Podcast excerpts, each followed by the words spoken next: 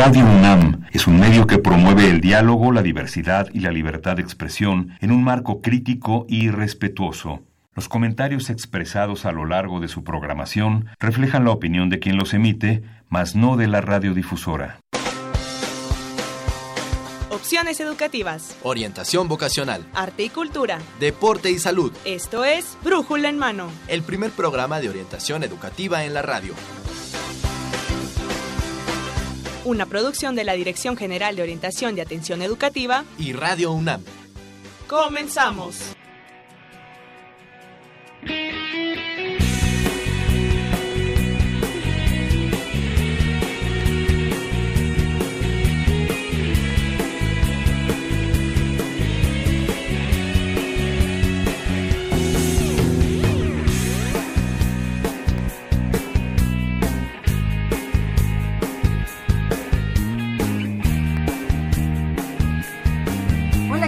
Muy buenos días, esto es Brújula en Mano y hoy 21 de enero del 2018 vamos a transmitir el programa 1176 de este Brújula en Mano. Y bueno, los acompañamos en los micrófonos.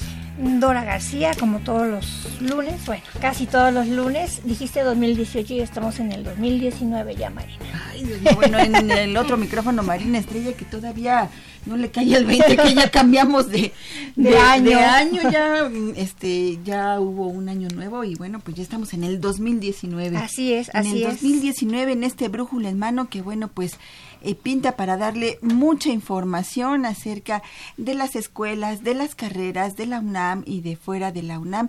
Y bueno, pues este día no es la excepción, Dorita. Así es, así es. Bueno, vamos a estar durante los próximos 50 y qué sé, 5 minutos hablando sobre diferentes temas. Y bueno, ¿qué te parece, Marina, si eh, les compartimos a nuestros amigos nuestro correo electrónico? Así es, Dorita. Bueno, pues tenemos varias vías de comunicación con usted. Tenemos el correo electrónico nos pueden escribir a brújula en mano hotmail.com. En Facebook nos encontramos como brújula en mano que incluso también ahí tenemos una transmisión en vivo por si usted quiere conocer a nuestros invitados o si quiere eh, establecer contacto también a través del Facebook. Bueno, pues nos estamos viendo a través del Facebook de Brújula en Mano. En Twitter también estamos como arroba Brújula en Mano y también tenemos teléfonos, una vía de comunicación directa. Si los teléfonos apunten amigos por si quieren hacer cualquier tipo de preguntas a los invitados del día de hoy que tenemos importantísimos invitados y bueno, los teléfonos son 5536 8989 y 5536 4339. Estos son los dos teléfonos a los que usted se puede comunicar, darnos su opinión, hacernos alguna pregunta, porque bueno, vamos a tener regalos. Ahorita traemos regalos para nuestros radioescuchas y bueno, pues directamente de la Dirección General de Orientación y Atención Educativa, un manual que bueno, es utilizado también en los talleres de esta dirección. Y puede servir para todos nuestros alumnos universitarios. Es un manual que tiene por nombre Un estudiante exitoso, habilidades para el alto rendimiento. Así es de que para todos aquellos alumnos que quieren y deseen mejorar en su ejecución académica, bueno, aquí vamos a darles algunas estrategias para que puedan superar alguna de sus deficiencias u obstáculos en el ámbito del estudio, ¿no? O si usted tiene algún familiar que esté estudiando y que le esté costando un poquito de trabajo arrancar y, y bueno, pues este estar más o menos a nivel en esta cuestión de los estudios, bueno, pues aquí tenemos este este bonito regalo para su estudiante para que sea un estudiante exitoso con habilidades de alto rendimiento. Así es, así es. Y vamos a hacer a lo largo de, del programa algunas preguntas, ¿no? Para que se lo ganen nuestros amigos. ¿Cómo ves, Marina? Así es que presten mucha atención en las entrevistas que vamos a tener, porque bueno, hoy tenemos dos temas. Vamos a hablar acerca de la Facultad de Artes y Diseño y sus carreras. Ahorita vamos a, a, dar información sobre la oferta educativa de esta de esta facultad que además bueno pues tiene carreras de alta demanda creo Así que es. Así, y ahora que ya sale la convocatoria para todos los estudiantes que desean ingresar a nivel licenciatura, aquí tenemos algunas muy buenas alternativas para todos aquellos estudiantes que estén interesados en las artes, en el diseño en general, ¿no? www.escolar.unam.mx puede usted ver la convocatoria que está abierta para ingresar a nivel licenciatura. Así es, y también el otro programa que tenemos el día de hoy, también vamos a hablar sobre el servicio social universitario, cómo es que uno se registra este tipo de programas para que nuestros alumnos estén enterados y ya saben que, el servicio social es, una parte muy importante en la formación de nuestros estudiantes. Y también cuáles son los programas de servicio social a los que pueden ellos inscribirse. Así es que bueno, pues estén muy atentos a estos dos temas y a los regalos y a las preguntas para darles sus regalos. Así es, así es.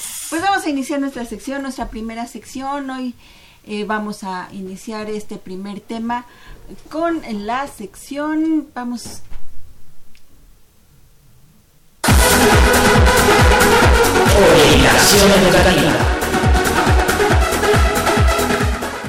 Y bueno, pues ya estamos aquí en la sección de orientación educativa y como ya le adelantamos, pues vamos a hablar acerca de la formación de los profesionales de las artes, la comunicación visual y el diseño. Y por eso tenemos con nosotros grandes invitados que les agradecemos muchísimo que estén aquí compartiendo sus conocimientos, experiencia con nuestros amigos, radio escuchas. Y bueno, tenemos al licenciado Rubén Cerrillo García, él es coordinador del, de la carrera de diseño y comunicación visual y de artes y diseño. Bienvenido. Muchísimas gracias por la invitación.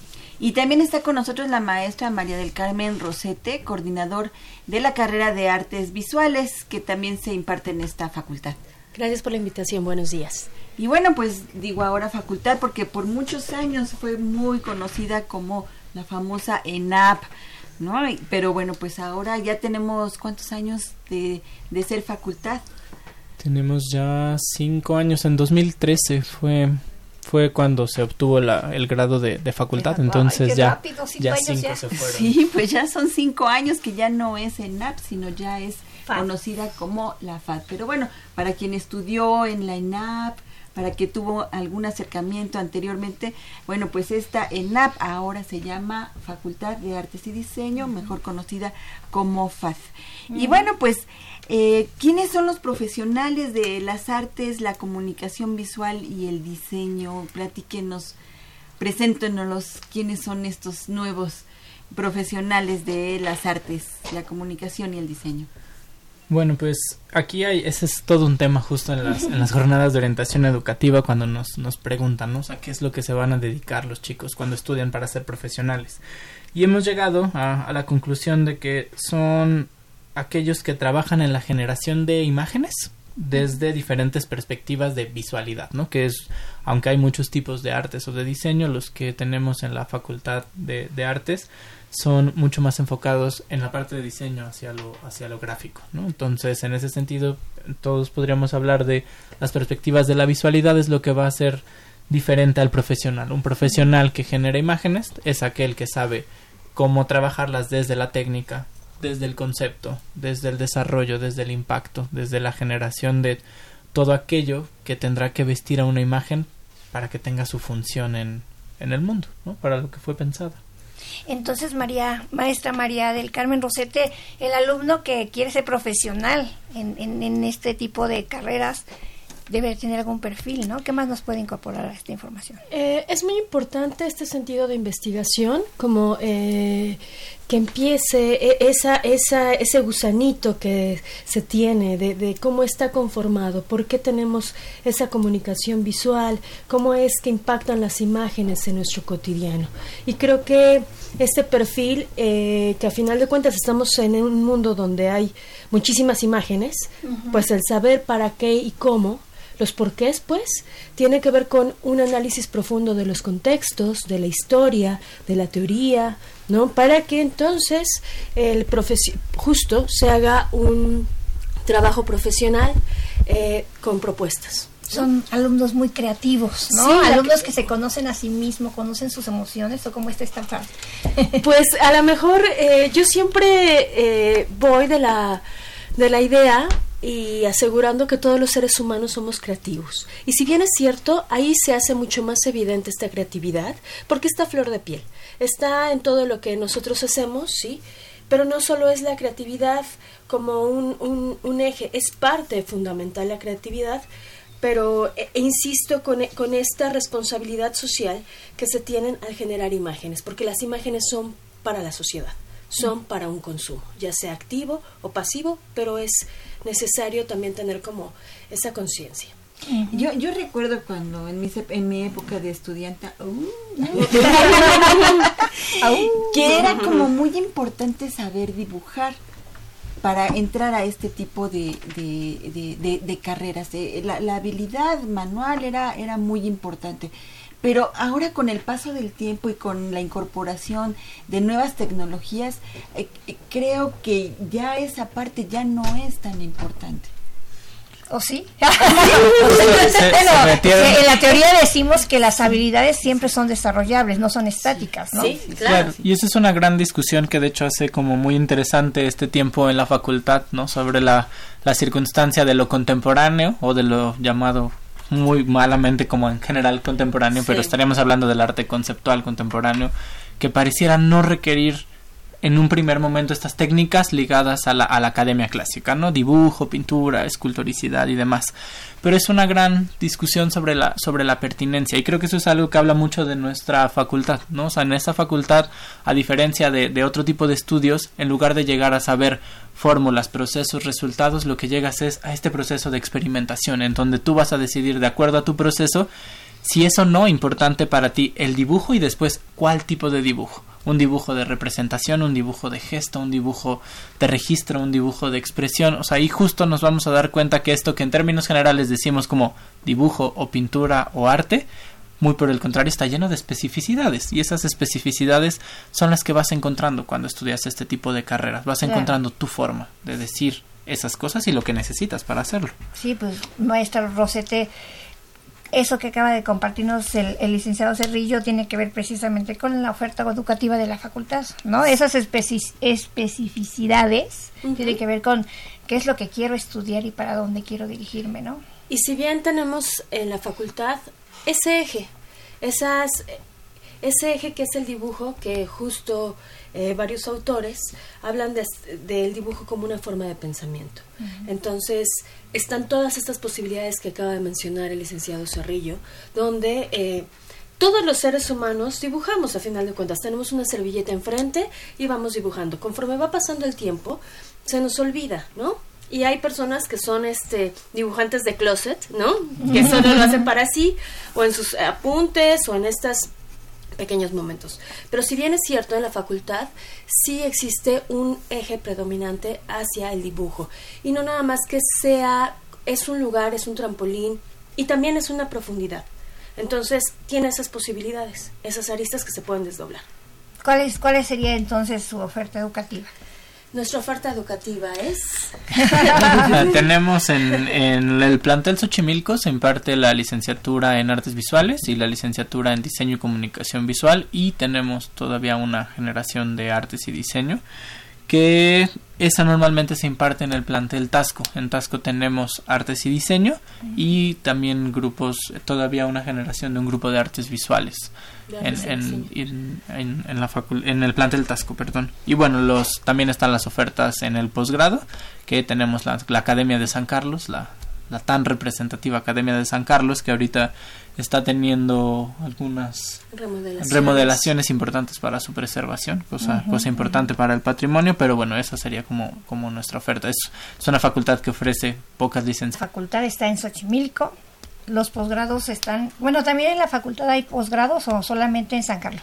Eh, tenemos en el edificio de posgrado en CEU, en el edificio de los posgrados está concentrado la mayor parte del posgrado, pero por la parte de talleres que incluyen nuestro posgrado, también tenemos algunas actividades en la Academia de San Carlos. Y en Tasco, que sería la otra alternativa. Es correcto. Sí. En Wow. cuanto a, a posgrado, ¿cuál sería la oferta en general? El- eh, tenemos justo el, el posgrado en, en artes y diseño. Artes y diseño. Está el posgrado en artes visuales y el posgrado en, en enseñanza también de, de las artes y los Bien, diseños. ¿no? Claro, que también tiene su, su especificidad. Sí, claro. La diferencia, ¿cuál es la diferencia entre diseño y comunicación visual y artes y diseño? ¿Cuál es la dif- diferencia de estudiar una u otra carrera? Em, hay una, estamos viviendo un momento fundamental de donde se encuentran las disciplinas muy afines, donde los, los muros de las disciplinas ya no están tan asentados, sino se transita por las disciplinas. Creo que la licenciatura de artes y diseño, eso es lo que genera. Un tránsito muy orgánico entre el arte y el diseño que siempre ha estado, pero que ahí se, se, se mm, pues se refiere ya de manera expresa a eso, ¿no? A, a, esa ejecución, porque si bien es cierto, ahorita podemos ver gente que estudió artes visuales y está haciendo diseño, y de la misma manera que estudió diseño y comunicación visual, están haciendo murales, están haciendo este, restauración, están haciendo gestión, vamos. Pero eso pasa como en un segundo momento. Yo creo que la diferencia está eh, en, en una oferta curricular muy amplia donde eh, en artes y diseño están este enfoque pues están justo estas alianzas estas multidisciplinas y transdisciplinas e interdisciplinas ¿no? que podemos ver uh -huh. y la especificidad de el diseño de la comunicación visual bueno refiere a a una que mejor que él se los eh, comente. El licenciado Cerrillo que es el especialista. Que, que, justo refiere a esta a esta función comunicativa que tradicionalmente se ha ligado a la publicidad a la mercadotecnia pero justo como comenta Carmen ya no tienen esa separación disciplinar. Y justo y aquí es importante solo hacer una nota en artes y diseño no quiere decir que sea una carrera en donde tomes de las dos porque luego eso es una confusión grande no o sea si uno quiere ser artista tendrá que estudiar artes visuales si quiere ser diseñador tendrá que estudiar diseño y lo que artes y diseño es justo, podría decir, la cuestión de mediación entre estas dos, ¿no? O sea, ambos son territorios que normalmente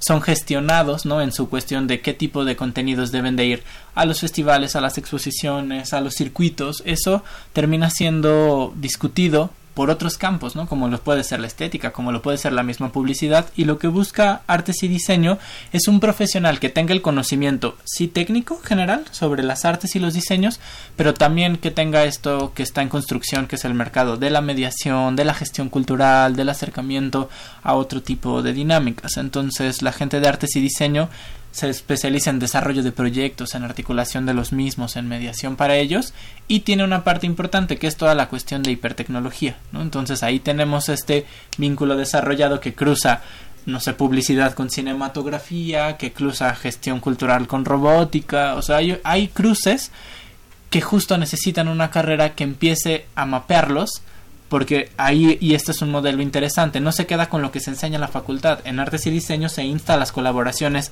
con otros institutos, con otras carreras, con otros entes, para generar estos perfiles transversales que comenta Carmen. Ahí... No sabía yo que estaban ligados con la robótica, con... ¡Oh, qué interesante! porque entonces se, se, se, se vinculan con la ciencia. ¿No? Sí. el arte y la ciencia. Y ha tenido un, un, un, gran crecimiento y una gran transformación en mucho de su currícula con, con los últimos programas que, que, se, que se trabajaron a convertirse en facultad, ¿no? Sí. Y, y bueno, nuestros amigos siempre nos preguntan qué eh, oportunidades laborales, ¿no? Siempre, siempre tienen eh, los egresados de las carrera, carreras de su facultad. ¿Hacia dónde se pueden proyectar en el ámbito profesional? Bueno, está, eh, voy a referirme de primera de cuentas a artes visuales y obviamente sabemos que el artista visual puede ser desde la exposición, promoción y venta de obra, pero no solo nos quedamos ahí, ¿no? Tenemos la gestión, tenemos la docencia también como un elemento como fundamental, que eso no hay que, que perderlo de vista. Tenemos también la teoría como un elemento que se desarrolla en la escuela eh, y que está ahí, por ejemplo, una museografía, está una, una, un elemento como la curaduría eh, y así va, podemos encontrar como muchas posibilidades ¿no? laborales dentro de esto. Uh -huh. Uh -huh. Y dentro de sus carreras. Y es que justo pensaba ahorita que, que hablaba Carmen que todo aquello que necesite decirse, comunicarse o expresarse va a requerir de alguna forma una imagen. Entonces, eso hace que nuestro, que nuestro campo laboral, cuando en, las, en los eventos del estudiante orienta al estudiante o tal, nos preguntan, oye, ¿y en dónde puedo trabajar? La respuesta suele ser en lo que tú quieras. ¿no? Así de abierto y eso de repente es confuso. Pero si te gusta la música, puedes diseñar desde portadas de discos, la identidad de la banda, los visuales que va a estar en la banda, el promocional, los, los objetos de colección alrededor de ellos. Si piensas en la moda, lo mismo, ¿no? O sea, desde la medicina hasta la ciencia, pasando por todo, necesita una imagen y ahí es en donde va a entrar el profesional del diseño. Ahora, eso es como una gran ventaja, pareciera que todos son nuestros campos, pero requiere un trabajo extra es de cada campo tú, aparte de ser un profesional de tu campo, tienes que tener conocimientos de ese campo al que te vas a insertar para poder resolver esas necesidades de visualidad. Esta es una de las características fundamentales de las carreras, que no es no están localizadas, no son un ente fijo que está ubicado en, un, en una especificidad. De hecho, nosotros somos como el intersticio que va juntando muchos de los campos. Dependerá mucho del interés del estudiante, ¿no? Claro, por supuesto. ¿Y estos otros conocimientos, eh, cómo los adquieren? Eh, ¿Los adquieren con cursos alternos o hasta el posgrado? ¿Se tienen que esperar hasta el posgrado o qué tienen que hacer para adquirir esto, este otro, eh, esta especialización? Pues yo diría que justo algo que se les, se les dice mucho a, a los estudiantes es que nuestra experiencia si bien sí está en el campo de la especialización en un posgrado y tal, tiene que ver con la experiencia de las cosas. ¿No? O sea, si siempre les decimos, si tú vas a querer trabajar con algo de música, tienes que conocer de música, ir a los conciertos, estar en ellos, vivir la experiencia, porque también algo es cierto en las dos carreras. Cada vez queda más en duda si lo que producimos son objetos. Lo que producimos está más en el tenor de las experiencias, la experiencia del arte, la experiencia del diseño, la experiencia de incluso, o sea, más enfocado a diseño, ya es difícil que compremos un objeto porque sí, lo compramos porque nos resulta cómodo, porque nos resulta grato, porque nos resulta un montón de cosas que ya no están en un objeto. Entonces eso nos lleva a que nuestra, la formación de nuestros estudiantes los incitemos más a la experiencia, o sea, más a la, a la cosa vívida que a la cosa pensada, sin dejar de lado la parte de la teoría. Y con esto, bueno, me, me viene esta pregunta si el enfoque de sus carreras es comercial o social. que bueno, los ambos, ¿no? O ambos. Creo que sí podremos decir que es ambos. Porque si bien es cierto, retomando lo que dice el maestro Cerrillo, pues estamos hablando de que hay proyectos, tanto en las artes como en los diseños, ¿no? Y en la comunicación este, visual, que podrían tener un enfoque totalmente comunitario, eh, colectivo, ¿no? Eh, que tiene una una capacidad de compromiso social. Y por el otro lado, no podemos negar que también existen estas posibilidades de, de que tengan una distribución más comercial, ¿no? Desde este artista que, se, que vende su obra, que está en los circuitos comerciales, ¿no? Hasta este diseñador que le está haciendo la portada de disco, o le está haciendo la portada de una revista, o está haciendo un videojuego, ¿no? Vamos, está como esta posibilidad gigantesca, no están peleados. No nos podemos ir a solo a un lado o al otro. Justo en estas posibilidades y en este gran eh, abanico de posibilidades para ejercer estas licenciaturas, creo que ahí tenemos como eh, un campo fértil donde podemos tener eh, la correspondencia de lo social con una actividad totalmente que esté bien remunerada. Claro, y de ahí también el impacto hacia la comunidad que le rodea, ¿no? Claro, porque es esta, lo que decía Carmen, esta responsabilidad de generar imágenes. Yo creo que esta dicotomía que está en el imaginario, por supuesto, de si es social o es económico, como si justo, ¿no? Lo económico no pudiera tener una perspectiva social y como si lo social no requiriera tener también toda una estructura económica que, que le permita esa distribución. Yo creo que eso también es una de las, de las partes importantes que se discuten ahora en la facultad.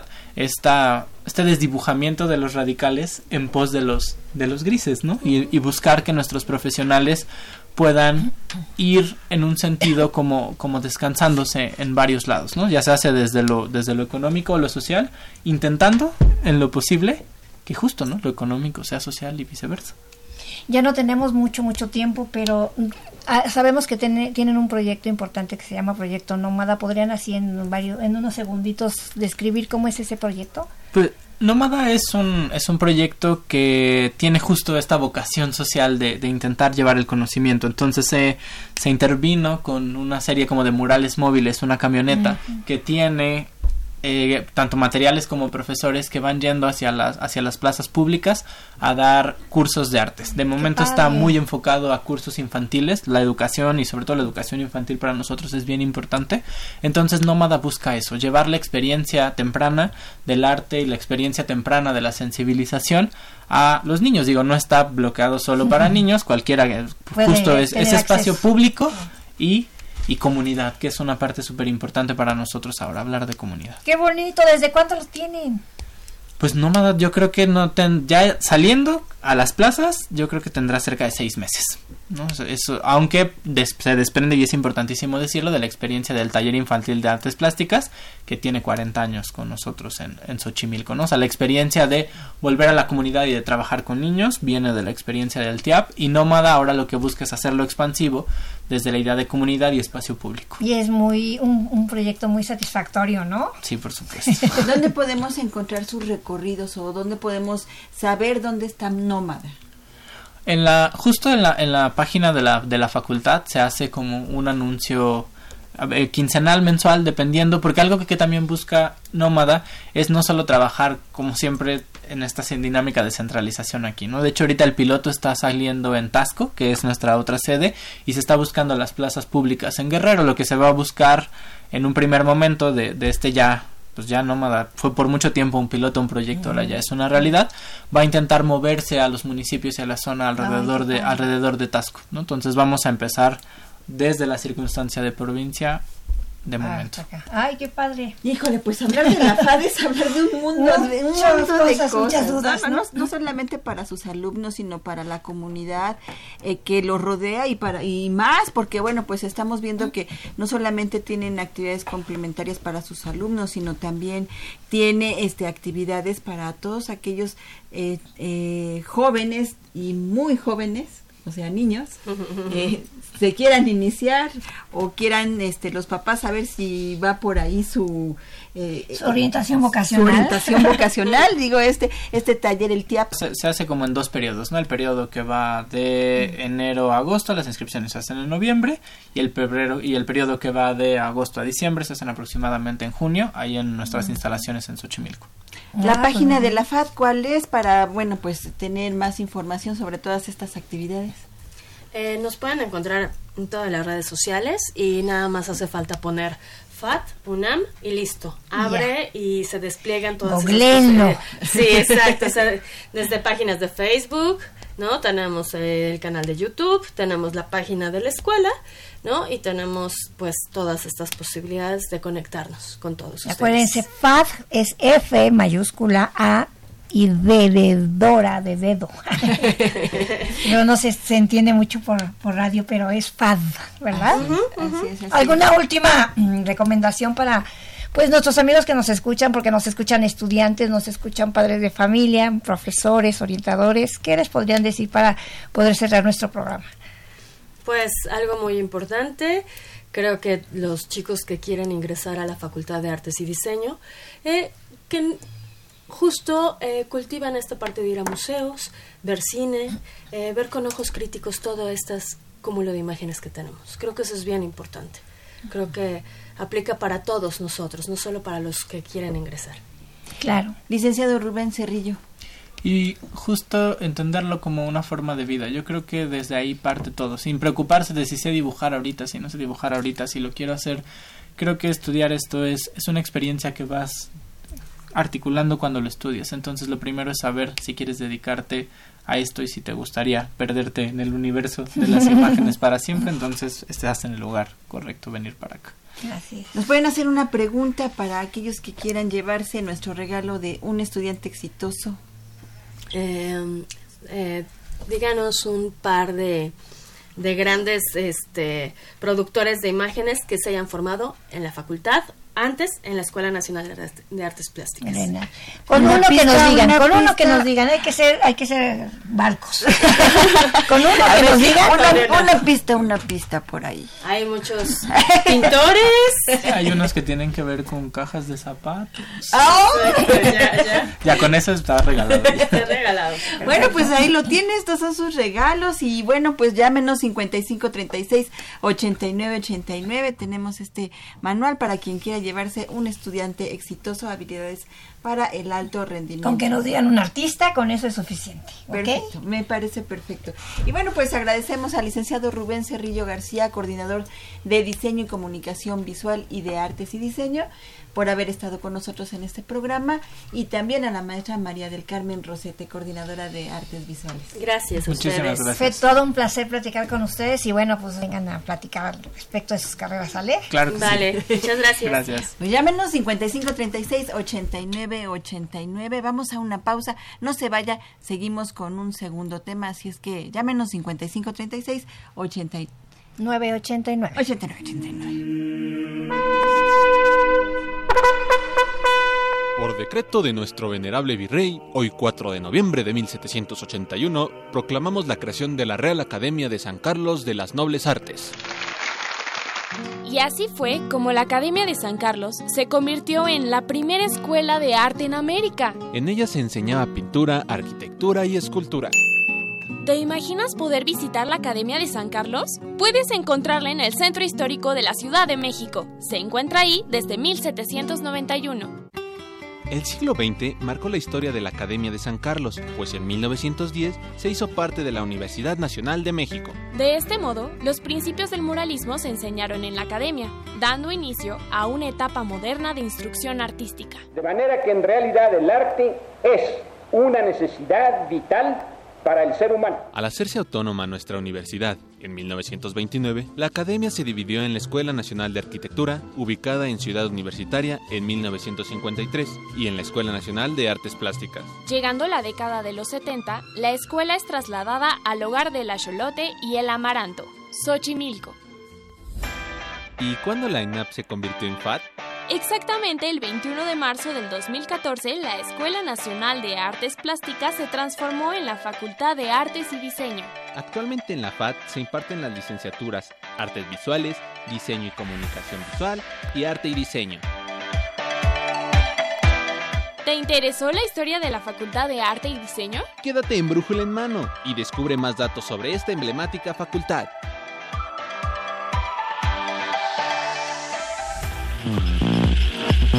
Servicio social.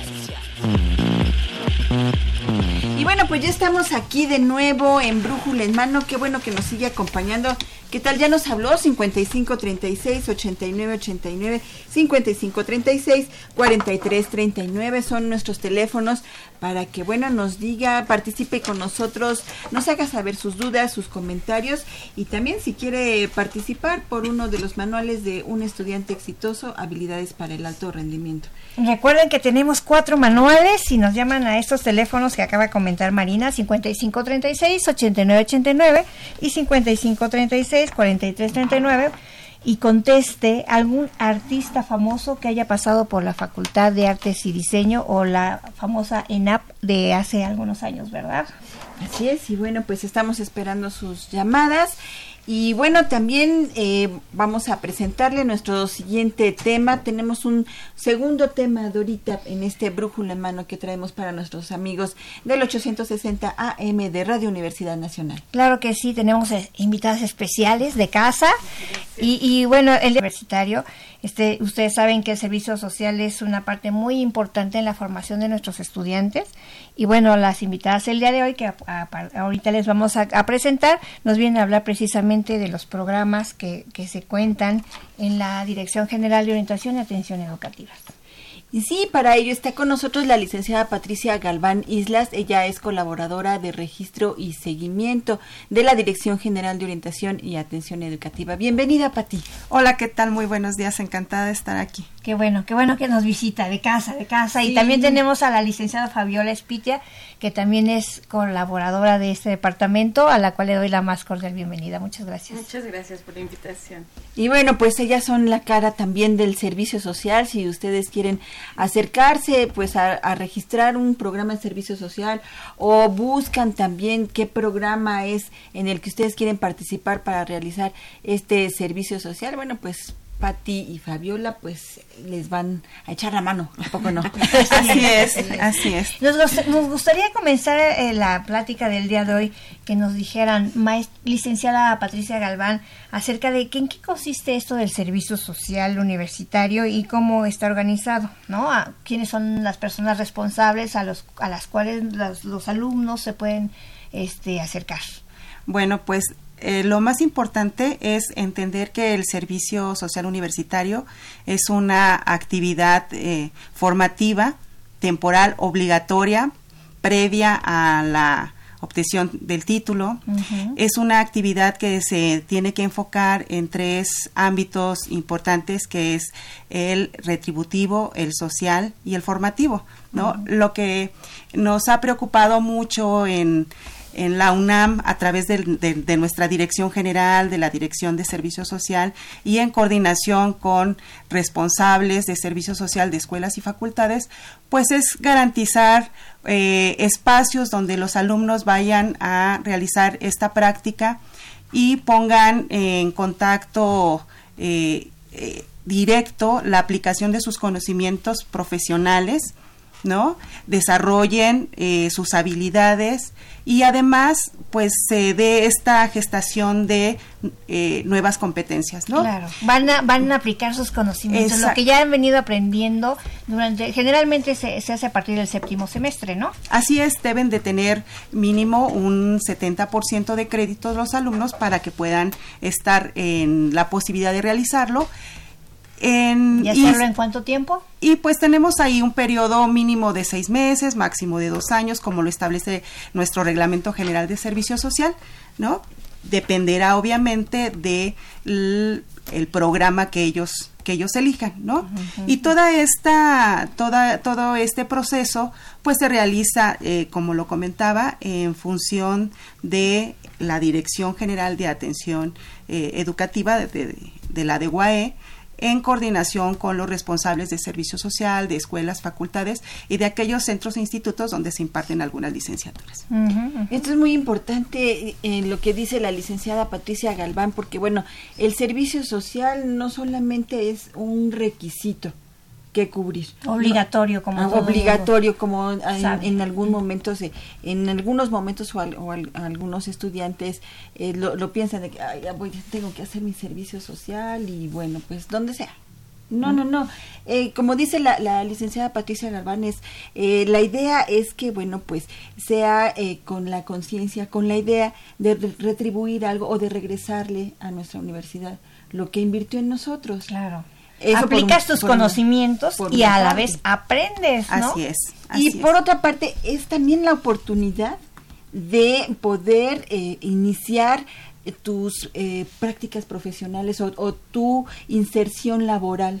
Si tú ves el servicio social como una manera, como tu primer trabajo, no remunerado, pero tu primer trabajo, bueno, pues eh, yo creo que vas a sacar mucho conocimiento, mucho provecho de tu servicio social, porque las actividades y lo que aprendas en tu servicio social ya las puedes ir incorporando incluso en tu currículum. Ya puedes ir a, solicitar un trabajo y decir, yo ya tuve una experiencia laboral, tuve mi primera experiencia laboral a través de mi servicio social. El que no sea remunerado no quiere decir que no, no sea una experiencia profesional. Y hay, hay, instituciones que dan apoyos económicos, ¿no? No, pues eso es un plus.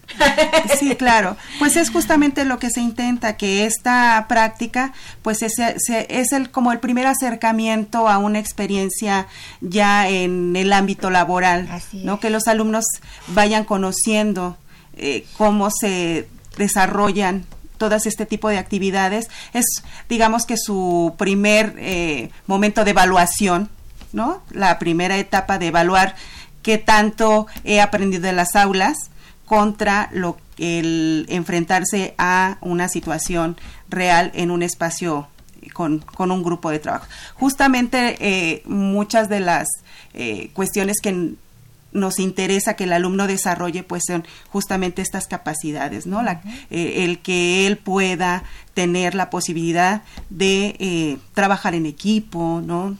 De aprender a desarrollarse, a expresarse, a eh, compartir, en fin, una serie de, habilidades que pues fortalece justamente con esta práctica, ¿no? Que es muy importante y que eh, en su etapa formativa pues es fundamental. Así es, así es. Y licenciada Fabiola Espitia, ¿nos podría compartir cuáles son estos estos este, instancias donde se pueden eh, registrar los programas de servicio social? Bueno, inicialmente la, la de GUAE eh, saca cada año una convocatoria que inicia aproximadamente la última semana de octubre, la primera de noviembre de cada año y termina en el mes de marzo. En ella se publican todos los procedimientos y se dan las indicaciones del registro de las instituciones receptoras de servicio social. Pasan por un proceso de evaluación eh, por parte de la DEGOAE, de la Dirección de Servicio Social, y enseguida por parte de las escuelas y facultades. Ellas son las que evalúan si realmente las actividades enmarcadas en dichos programas cumplen con el perfil profesional y académico de la carrera solicitante, porque eh, en los últimos años eh, el servicio social, así como lo se mencionó antes, no solo es un requisito, también se busca desarrollar ciertas habilidades y destrezas y que el, estudiante eh, se prepare no solo a nivel académico, sino a nivel profesional. Y la tarea de los responsables de las escuelas y facultades es vigilar que estas actividades sí sean enfocadas a su perfil, eh, tratando de descartar las malas prácticas. Prácticas, que como en todo siempre hay, ¿verdad? Sí, y bueno, de unos años para acá, la Dirección de Servicio Social ha puesto mucho empeño e interés en fomentar esto, unas buenas prácticas del servicio social. Entonces, la responsabilidad que fungen las personas del servicio social en las escuelas y facultades es trascendental en, en, el desarrollo de, del servicio social de, de sus mismos estudiantes. Entonces, este entonces ahorita estamos en plenas fechas en donde las instituciones pueden registrar su programa de servicio social para que sean evaluados, ¿no? Sí, así es, pues mm, así como lo maneja Fabiola, tenemos un periodo anual, estamos ahorita justamente en, en este periodo, eh, repito, iniciamos 6 de noviembre, concluimos 29 de marzo, donde las instituciones eh, convocadas que en este caso son para las instituciones del sector público en sus tres ámbitos eh, federal, estatal, eh, municipal y para aquellas instituciones del sector social que predominantemente pues eh, estamos atendiendo asociaciones civiles y en algunos casos instituciones de asistencia privada eh, de acuerdo a la pues la coordinación interna que tiene la Junta de Asistencia Privada en, en el Distrito Federal. Entonces, nosotros de acuerdo a esta convocatoria y a estos procedimientos, pues bueno, en este periodo justamente es cuando exhortamos a estas instituciones a vincularse con la universidad para poder gestionar el, trámite correspondiente, pero sobre todo el generar un espacio que de alguna manera garantice que efectivamente las actividades que se van a desarrollar sean de fortalecimiento para la institución, le generen al alumno formación, y pues bueno, eh, como dicen por ahí, eh, sea una actividad eh, que retroalimente ambas situaciones. A nosotros como universidad, por supuesto que nos interesa mucho y estamos al pendiente de que los muchachos tengan esta experiencia formativa fundamental. Un ganar, ganar, Marina. Así es, y bueno, a mí como que me llama la atención. Eh, ¿Nos podrían decir cuáles son los programas de servicio social, más o menos, este, cómo están, eh, cuáles eh, podemos encontrar si un alumno eh, llega a la base de, datos, que es donde se inscribe, y ve, este, em, se mete a su carrera y ve toda la oferta que tiene de servicio social?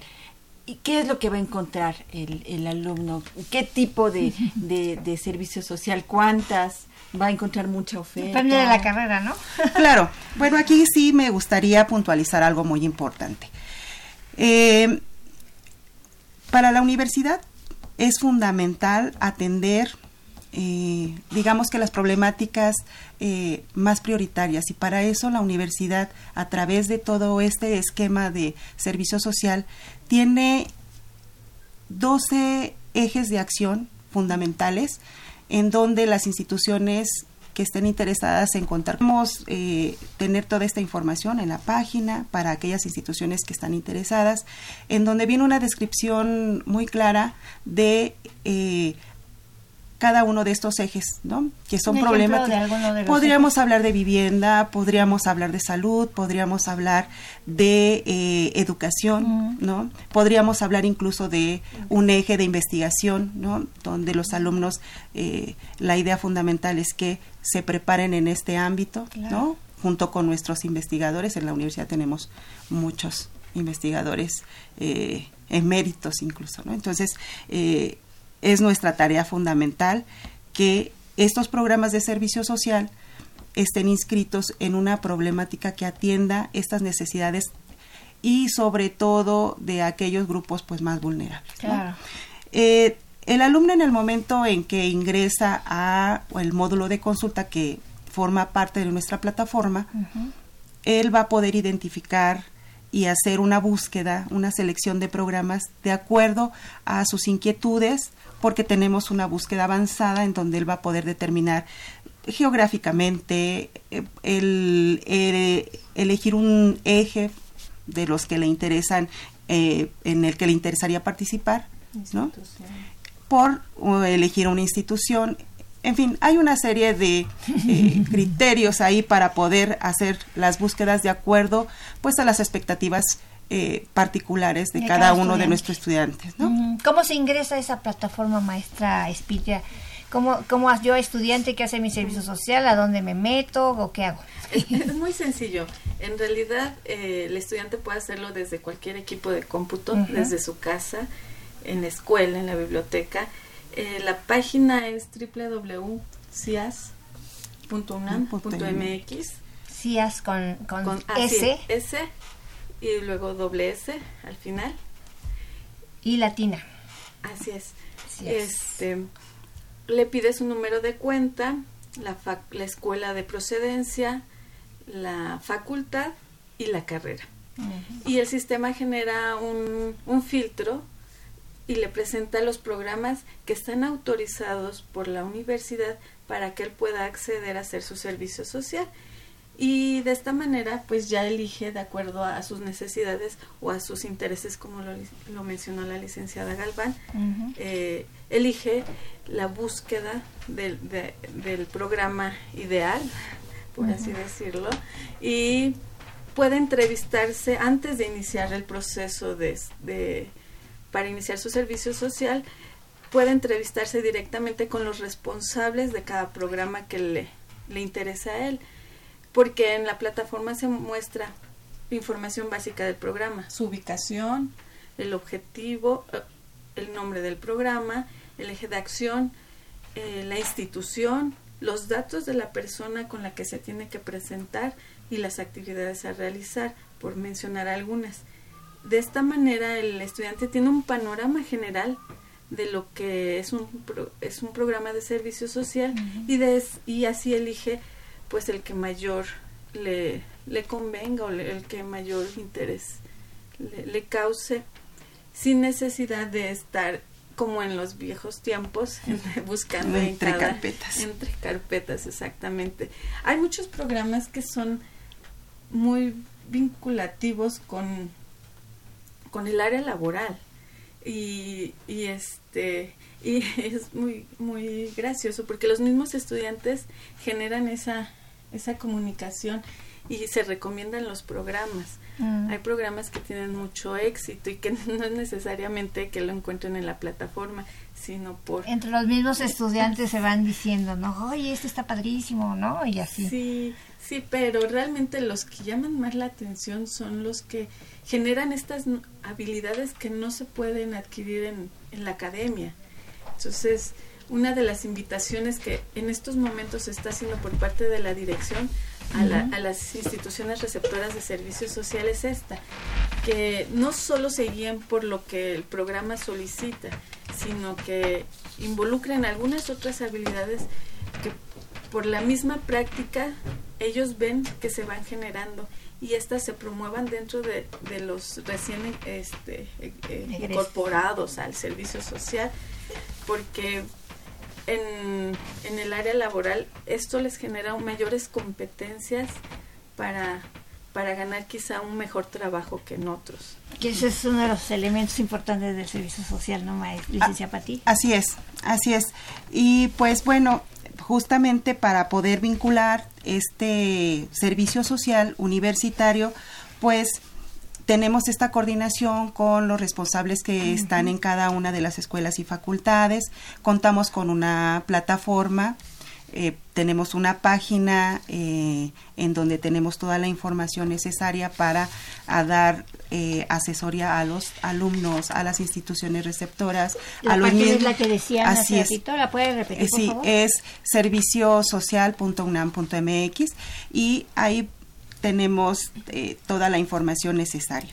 Nuestra plataforma genera un vínculo estrecho entre varios usuarios que se convierten en instituciones receptoras, que son los mismos responsables de servicio social de escuelas y facultades y de estos centros e institutos que cuentan con alguna licenciatura, con eh, la, la, misma dirección, ¿no? Y bueno, eh, finalmente todo lo trabajado en esta plataforma, pues como resultado nos da el módulo de consulta de programas para, para los estudiantes. Así es de que alumnos de séptimo semestre, bueno, a partir del 70% de créditos que desean hacer su, su servicio social, pues no tienen más que ingresar a, la, a, esta página, a la plataforma, o acudir a sus escuelas y facultades al área de servicio social para que tengan toda la información. Y también yo, empresa, no solamente yo alumno, sino yo también empresa o institución que deseo registrar un programa, también puedo tener acceso a partir de esto, ¿no? Así es, así es. Esta, la, la, esta plataforma pues nos permite justamente vincularnos con, con todas estas actores importantes eh, que tienen que ver con el servicio social, ¿no? Bueno, pues eh, aquí ya, este, antes de, de, irnos, antes de despedirnos de nuestras invitadas, eh, también tenemos una sección más Dorita eh, de recomendaciones y bueno, ya está con nosotros aquí Aura Carpio Fernández. Hola Aura. Hola, buenos días Marina. ya en tu tercer programa en vivo. Ya, ya estreno. todas las tablas, todas las tablas. y Francisco Orozco, hola, ¿cómo estás Francisco? Hola, muy bien. Que ellos precisamente están haciendo el servicio social con nosotros. Hagan el servicio social aquí. Está. A mí me gustó mucho. No es para hacer la barba, pero... no te vamos a dar tu carta.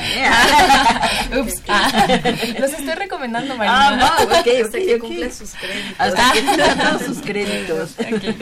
y bueno, bueno, tenemos con ellos recomendaciones, una orientación en corto. Platíquenos, ¿qué nos traen ahora, muchachos? Bueno, no te pierdas la oportunidad de estudiar una maestría en salud pública en China. Postúlate antes del primero de abril. Así es, y ¿sabían que las palabras pueden marcar la diferencia? Aprendan esto y más en la plática informativa del diplomado Programación Neurolingüística, una herramienta para el cambio, este 24 de enero a las 5 de la tarde. También los invitamos a participar en el primer coloquio Justicia Social, Inclusión y Equidad en la Educación en México 2019, del 8 de enero al 18 de noviembre. Así es, y para las personas que les interese el arte feminista, pueden visitar la exposición Arte Empoderando a la Mujer, 107 testimonios, hasta el 31 de enero en el Universum y en el Museo de la Luz. Y aprovechando la invitación de Paco, ¿aburrido los martes? Ya no más.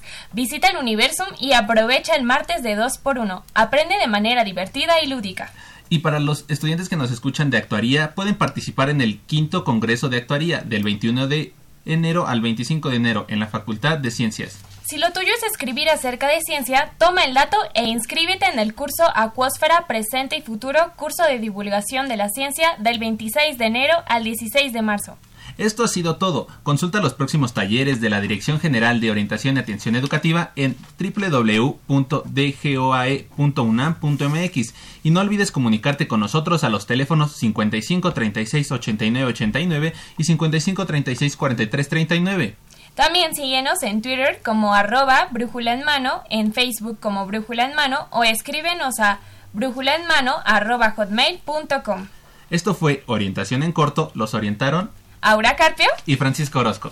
Gracias. Y bueno, pues aquí están nuestros prestadores de servicio social con estas recomendaciones. Y bueno, si usted tiene alguna duda, alguna pregunta de estas recomendaciones, eh, nos puede llamar 5536-8989. Vamos a subir también estas recomendaciones en nuestro Facebook, en Brújula en Mano. Así es que, bueno, pues ahí puede tener más esta información. Y bueno, eh, vamos a agradecer eh, que nos llamaron Raúl Horta, Francisco Ochoa, Daniel Gómez, Josefina Cruz, eh, Ángel Ernesto. Y bueno, en Facebook también nos está viendo. Saludamos a Juan Hilario, a Alejandro León, a Max Tacarrillo, a Folks Mike, a Marestac, a Dalila Picasso, a Oscar Ortega, a Eli Aranda. Todos ellos estuvieron con nosotros también en este, en este brújula en mano. Pero a ver, chicos, escójanos cuatro ganadores tanto telefónicos como de Facebook, dos y dos, ¿qué les parece? Dos y dos. Dos y dos para ver quiénes son nuestros ganadores de estos manuales.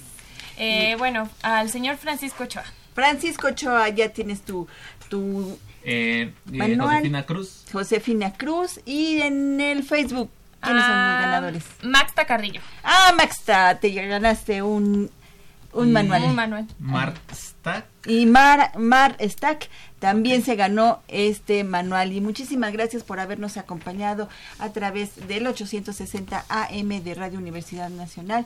Vamos a agradecerle a la licenciada Patricia Galván. Muchísimas gracias. ¿Algún mensaje rapidísimo? Pues sí, que eh, tengan la confianza, tanto las instituciones y sobre todo eh, a lo, que- lo que nos interesa son nuestros, nuestros alumnos, nuestros chicos.